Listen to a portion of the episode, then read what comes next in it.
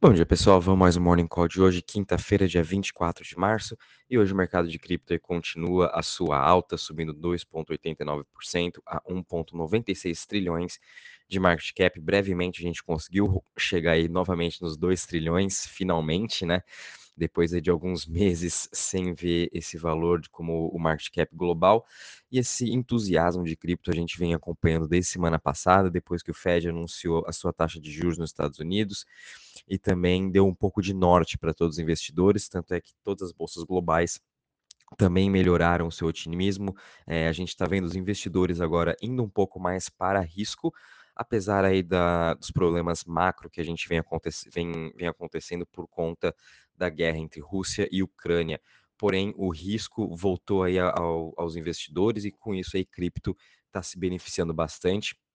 Bitcoin continuou subindo 1,90% a 43.061 sua dominância em 41,73%, continua em queda sua dominância, muito por conta que a gente está vendo as altcoins é, subindo muito mais, a gente está vendo dinheiro fluindo do Bitcoin ou das stablecoins direto agora para as altcoins, e quem sabe a gente está entrando numa altcoin season, a gente está vendo diversas criptos subindo 30%, 40%, então isso indica sim que a gente está quase aí chegando nessa altcoin season, mas muito isso é importante lembrar que o Bitcoin tem que se realmente romper esses 45 mil, o Ethereum também tem que romper essa região dos 3 mil, 3.200 dólares, para enfim todas as outras criptos também uh, continuarem subindo, todas elas, se você olhar graficamente todas as criptos, vão ver que elas estão realmente numa zona muito importante de resistência.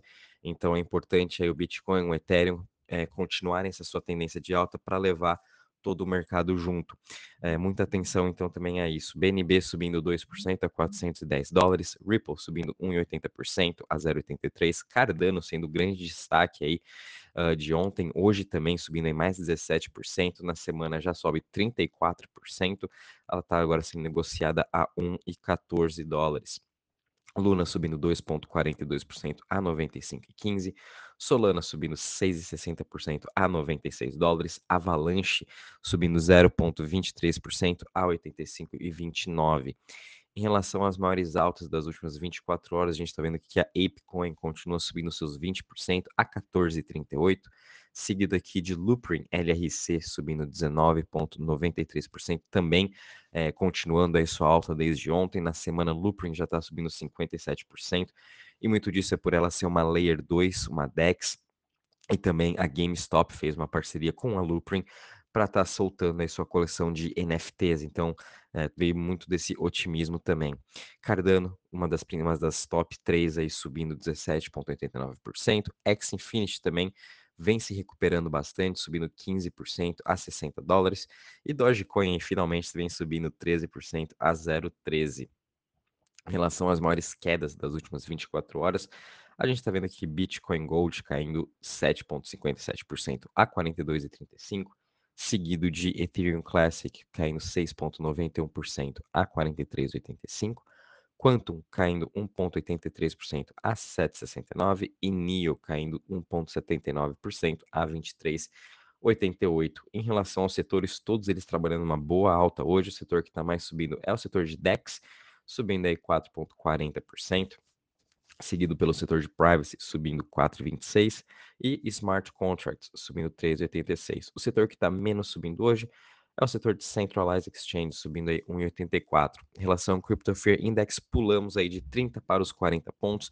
Muito disso é, é o otimismo que já está voltando para o mercado, as altcoins também ajudando, Bitcoin se mantendo forte aí nos 43 mil é, e subindo aos poucos. A gente está vendo essa descorrelação entre o Bitcoin e o índice S&P, o índice Nasdaq, que são os índices aí dos, das bolsas americanas.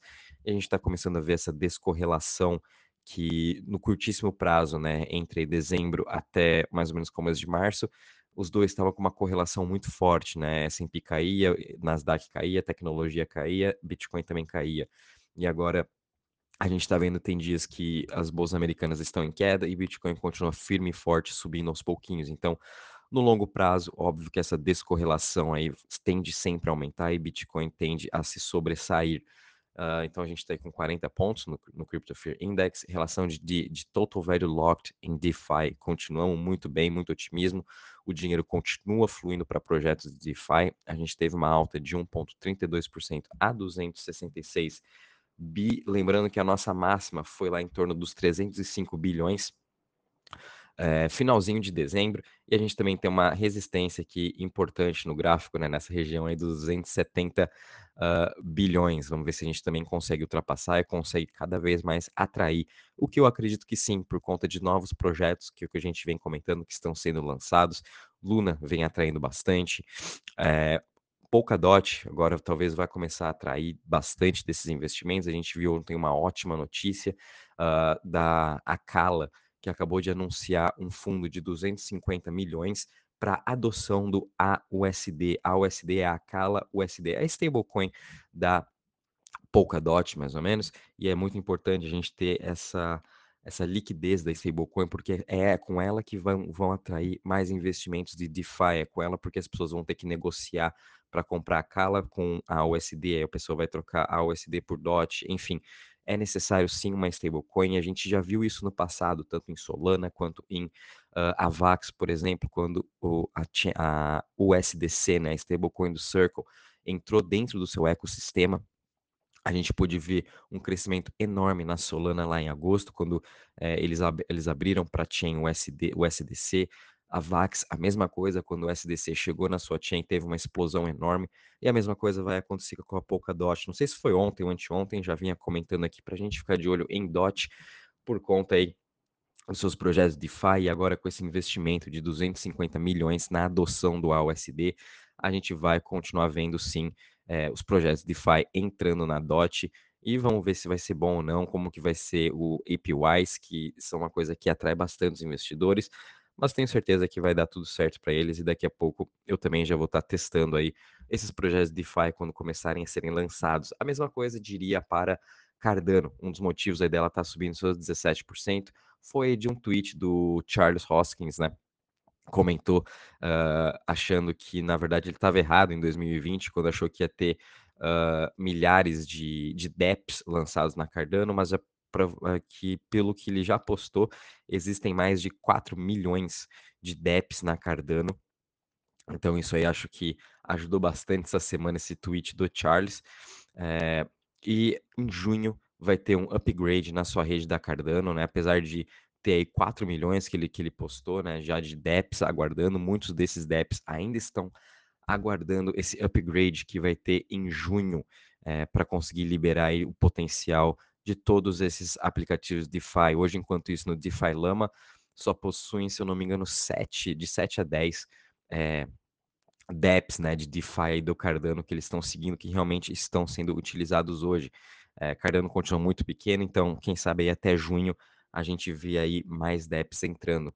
Então vamos continuar a ficar de olho em Cardano. Parece que os projetos estão entrando. Eu ainda não compro Cardano na minha carteira, né? Muito por conta que eu estou mais focado em Solana, Luna, a VAX, eu estou mais focado em layer ones que realmente já estão tendo utilidade, que estão atraindo investidores, que já têm investidores e que já têm aí projetos que estão mudando o mundo. Mas nada importa depois, mais para frente, a gente começar a montar uma posição de Cardano. Quem quer arriscar mais, acho que já está assim num bom momento, né? Cardano aí nesse 1 dólar vale muito a pena, mas para mim eu vou esperar um pouco mais.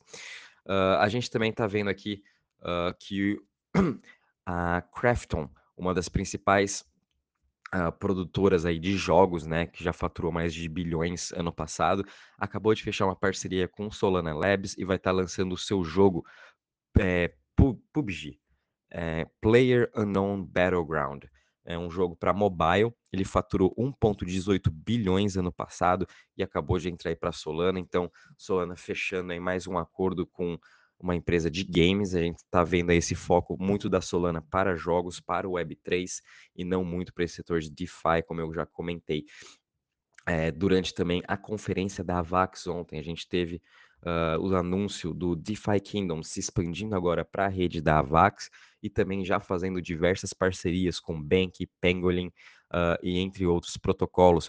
E o que eles estão imaginando vai ser uma coisa muito legal. Então fiquem de olho em Jewel, porque além, além de eles fecharem parcerias com DEX e também com projetos de, de DeFi para você poder fazer staking de Jewel, eles estão fazendo parceria com os jogos, como principalmente a é, Cadabra, que é um dos principais jogos aí também da Avalanche nativo da Avalanche, em que eles eles estão imaginando, né, que você tem lá os seus os seus tokens, você tem uh, os seus NFTs do jogo da Jewel, você vai poder transferir para o outro jogo, é, Cradabra, para também estar tá utilizando lá. Então, talvez a gente vai ver essa primeira experiência de transferência de NFTs entre jogos dentro da Avalanche. E também com essa entrada do Jewel, a gente também está vendo aí diversos outros jogos vindo para Avalanche, muito por conta das suas subnets, em que os jogos conseguem estar tá rodando mais rápido. Então vai ser uma competição interessante ver os jogos da Solana com os jogos da Avalanche. Enfim, eu estou torcendo para as duas chains darem muito certo. É, o meu foco principal ainda estou achando que Solana vai ganhar essa parte de games, mas a Vax aí vem vindo forte, então também fiquem de olho nos jogos da Vax, principalmente em Dual, que eu acabei de comentar. Uh, a gente também viu aqui que um dos principais bancos de investimento, Cohen, uh, bem tradicional aí de Wall Street, acabou de lançar uma divisão de ativos digitais e vão estar tá oferecendo aí uh, 100% desses produtos para os seus clientes, né? Tanto custódia, execução, enfim, é, eles já estão podendo negociar 16 tokens, entre eles Bitcoin, Ethereum, Solana, Aave, USDC. Uh, ah, Cohen é uma, da, como eu já comentei, uma das principais aí investment bankings nos Estados Unidos, então a gente vai começar a ver de novo esses investidores institucionais entrando aos poucos. E uma coisa também que eles comentaram novamente ontem na conferência da Vax foi que o investimento institucional ele está entrando, só que ele sempre entra devagarzinho, ele não vai no passo é, da cripto, né? Não vai no passo da tecnologia que todo dia aparece uma novidade, né? Não, os bancos de investimento, os traditional legacies, né? Eles vão no seu passo, eles vão devagar. Então, acredito aí que nos próximos dois anos a gente vai ver uma entrada muito forte dos investidores institucionais. Então é importante a gente ter paciência, né? Não é que, por exemplo, vem essa notícia aí do, nos principais bancos de investimento lá dos Estados Unidos, está lançando os ativos digitais. Não é que já vai entrar um trilhão de dólares hoje, né? É aos poucos, vai entrando aí 100 milhões, 200 milhões, e esses 100 milhões ainda não, não fazem mais o efeito que fazia há dois anos atrás no mercado de cripto, como eu expliquei ontem.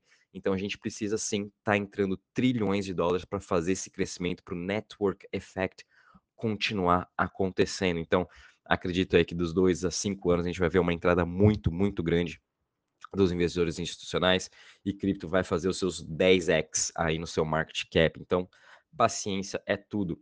A gente também viu aqui uh, que o protocolo da NIR, uma das principais Layer Ones que a gente comentou um pouco, ela é mais arriscada, acabou também de receber um grande investimento da Jane Street, acabou de investir num dos seus projetos de empréstimo.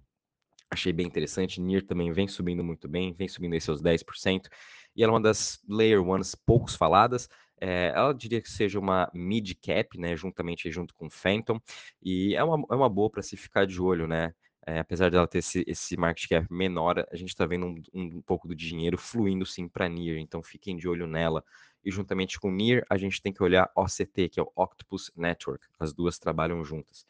A gente também está vendo aqui o BIS, o Banco Internacional de Settlements, né? Acabou de criar um, um hub de inovação juntamente com a Austrália, Malásia, Singapura e África do Sul, em que eles vão estar tá, é, construindo aí dois protótipos de CBDCs. É, então, mais uma vez aí os países voltando a trabalhar com CBDCs, é, esses, esses assuntos vindo à tona, e também a Fireblocks agora fez uma parceria junto com o Banco Central da Austrália para a criação também do é, dólar australiano uh, em stablecoin. Eles vão criar nesse início 30 milhões de dólares em stablecoin do dólar australiano para estar tá fazendo seus testes. Então, aí mais um país tentando uh, essa parte do CBDCs. A gente também está vendo aí Estados Unidos ainda está trabalhando nisso, né? Jerome Powell vem sempre falando nos seus discursos sobre o, o dólar, a, o dólar da stablecoin. E os países continuam trabalhando. O Brasil também continua aí fazendo seu trabalho na sua stablecoin. Quem sabe ainda até junho a gente vai ter grandes novidades dos países falando sobre uh, as suas próprias stablecoins. Bom, pessoal, em relação a isso, o mercado é bem otimista, mas mesmo assim, vamos com cuidado, né? É, como eu falei, Bitcoin tentou por quatro vezes já superar os 45 mil, não conseguiu. Acredito que dessa vez ele vai conseguir, porque o sentimento está um pouco diferente, sim, de todo o mercado, né? As pessoas estão sim querendo buscar mais risco e vamos fazendo nossos preços médios, vamos comprando as criptos e qualquer novidade vou avisando vocês. Um bom dia e bons trades a todos.